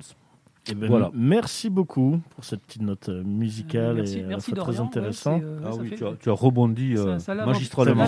j'ai eu la panique là, j'ai dit vite, vite, vite, vite, vite. et ben du coup, bah, ouais, mais bon, ouais, moi j'ai honte de ma Rocopop du coup, bon, même si elle va être euh, de qualité, mais c'est vrai que bon, après avoir passé The Kings, ça, ça va perdre euh, l'aspect musical. Mais ça, je vais parler d'un jeu vidéo euh, que je recommande, qui est Ghost of Tsushima. Que je- un jeu que je suis en train de faire. C'est un, des grands oubliés de l'année dernière. un des grands oubliés, mais qui est pour moi le, un des jeux exceptionnels en termes de open world. Alors, je ne sais pas si vous avez déjà entendu parler, Jeff, oui, Francis, je ne sais pas. En fait, c'est un jeu sur, euh, sur l'histoire de Tsushima, une île au Japon qui est euh, envahie par des Mongols. Et donc, on incarne. Ça se passe au Moyen-Âge. hein. voilà, au Moyen Âge, et ça se, et du coup en fait c'est un un samouraï qui bon qui a perdu la guerre où il voulait empêcher les, les Mongols d'envahir l'île. Et donc c'est un samouraï qui veut aider donc à se débarrasser de l'île des Mongols et qui pourrait essayer de pouvoir les affronter est obligé de changer la mentalité de l'esprit du samouraï. L'esprit du samouraï qui est vraiment lié à l'affrontement et lié à l'honneur. Et en fait, il va être confronté à des ennemis avec euh, une puissance vraiment différente et une maîtrise de l'art de la guerre totalement différent. Et donc, à quelquefois, pour pouvoir l'emporter, il, va devoir euh, adapter les principes, en fait, mettre de côté les principes du samouraï et peut-être faire sur la furtivité et un peu sur euh, ben, l'assassinat, qui est quelque chose qui est euh, une honte pour la mentalité du samouraï. Et donc, c'est un, fi- un, un film, c'est un, un jeu très, euh, bon voilà, assez action, mais avec D'abord, il est magnifique. une hein. spiritualité et en fait Vis- une Visuellement, visuellement, il est magnifique et en fait c'est un coup d'amour sur toute la culture japonaise parce qu'il y a à la fois bon pas mal de combats mais c'est du combat très intelligent sur lié à des postures de combat en fonction de l'arme. Donc c'est vraiment sur l'art du combat. C'est vraiment sur la finesse de l'art du combat. C'est pas taper pour taper. C'est en fonction de l'adversaire changer la posture savoir quel type de méthode pour battre l'adversaire. C'est vraiment sur de la réflexion. C'est plus sur de la violence et sur du bourrin. C'est vraiment une réflexion liée au combat. Et il y a aussi derrière toute une réflexion où on peut se poser, voilà, il y a des sources d'eau chaude. Le perso se pose et euh, il se pose des questions. En fait, on voit l'aspect où il essaie un peu de se, bah, de se calmer. Donc euh, on voit quand il se baigne qu'il se pose des questions. Il y a un traitement mental sur l'aspect zen. Il y a même des scènes où il compose un haïku. Vraiment, c'est... euh, C'est un poème en trois strophes. Exactement. Et ben il y a euh, il y a cette des mini-jeux en fait où tu composes un haï- haïku. Voilà, on compose des haïkus et c'est quelque chose de magnifique où il se pose et en fait on voit que lorsque tu regardes des paysages ça t'inspire les, les vers et euh, c'est très poétique et c'est très sur la mentalité, l'esprit japonais, un peu sur le zen et euh, c'est très intelligent. Ghost of Tsushima, c'est pour moi un bol d'air frais sur euh, ces jeux qui se ressemblent tous. Là, c'est la, la sortie de ce jeu a été éclipsée l'année dernière par le, le gros hit de zombies The Last of Us 2. C'est vrai qu'il s'est très très bien vendu sur le moment, et puis ensuite plus rien, on n'en a plus entendu parler, alors que bon, de, de la vie générale, c'était un chef-d'œuvre. Et, ah euh, mais super. Non, franchement, c'est moi, je... moi qui suis fâché de plus en plus avec des open world. euh, il, il, a- il- bon, il, invente pas non plus, ça reste quand même un open world, mais il a une petite touche qui est euh, vraiment merveilleuse. Et euh, se dire que c'est étonnant, euh, que c'est se dire que c'est un jeu fait par des Américains. c'est vrai qu'au début on se dit mais c'est japonais, il y a tellement de précision, tellement de, de, choses liées à la culture qu'on se dit non, ça peut être fait que par des japonais. Et c'est vraiment des Américains qui euh, adorent cette culture et c'est euh, assez exceptionnel. Donc voilà, Ghost of Tsushima. Francis, va falloir t'acheter une Play 4 et le faire du coup.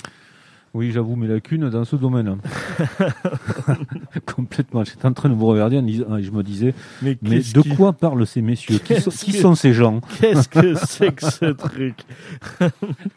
Donc voilà, c'est fini pour l'émission d'avril 2021 de Plopcorn. C'était une spéciale Stanley Kubrick. Merci beaucoup les amis. Merci. Merci, c'était un Merci- plaisir. merci encore Dodo, une fois. ouais. On m'a parlé d'un buffet à volonté. Alors, ça fait huit fois que je fais le tour du bâtiment, euh, de tous les locaux. J'ai rien trouvé Il, encore. il s'est fait avoir pour la deuxième fois. Info On ou intox Intox, d'accord. Allez, on se quitte sur une dernière pause musicale. Karmapolis. Et c'est parti, voilà, Karmapolis. J'ai choisi cette chanson parce que c'est un peu ce que représente euh, euh, ben, l'histoire de Alex dans euh, Orange Mécanique. C'est un peu le, le karma qui, euh, qui, qui va le pourrir par rapport à tout ce qu'il a fait. Donc c'est vrai que je sais pas pourquoi, dès que je vois Karmapolis, je sais pas pourquoi je pense à Orange Mécanique. Si Jeff ne dort pas cette nuit, on saura pourquoi. c'est parti.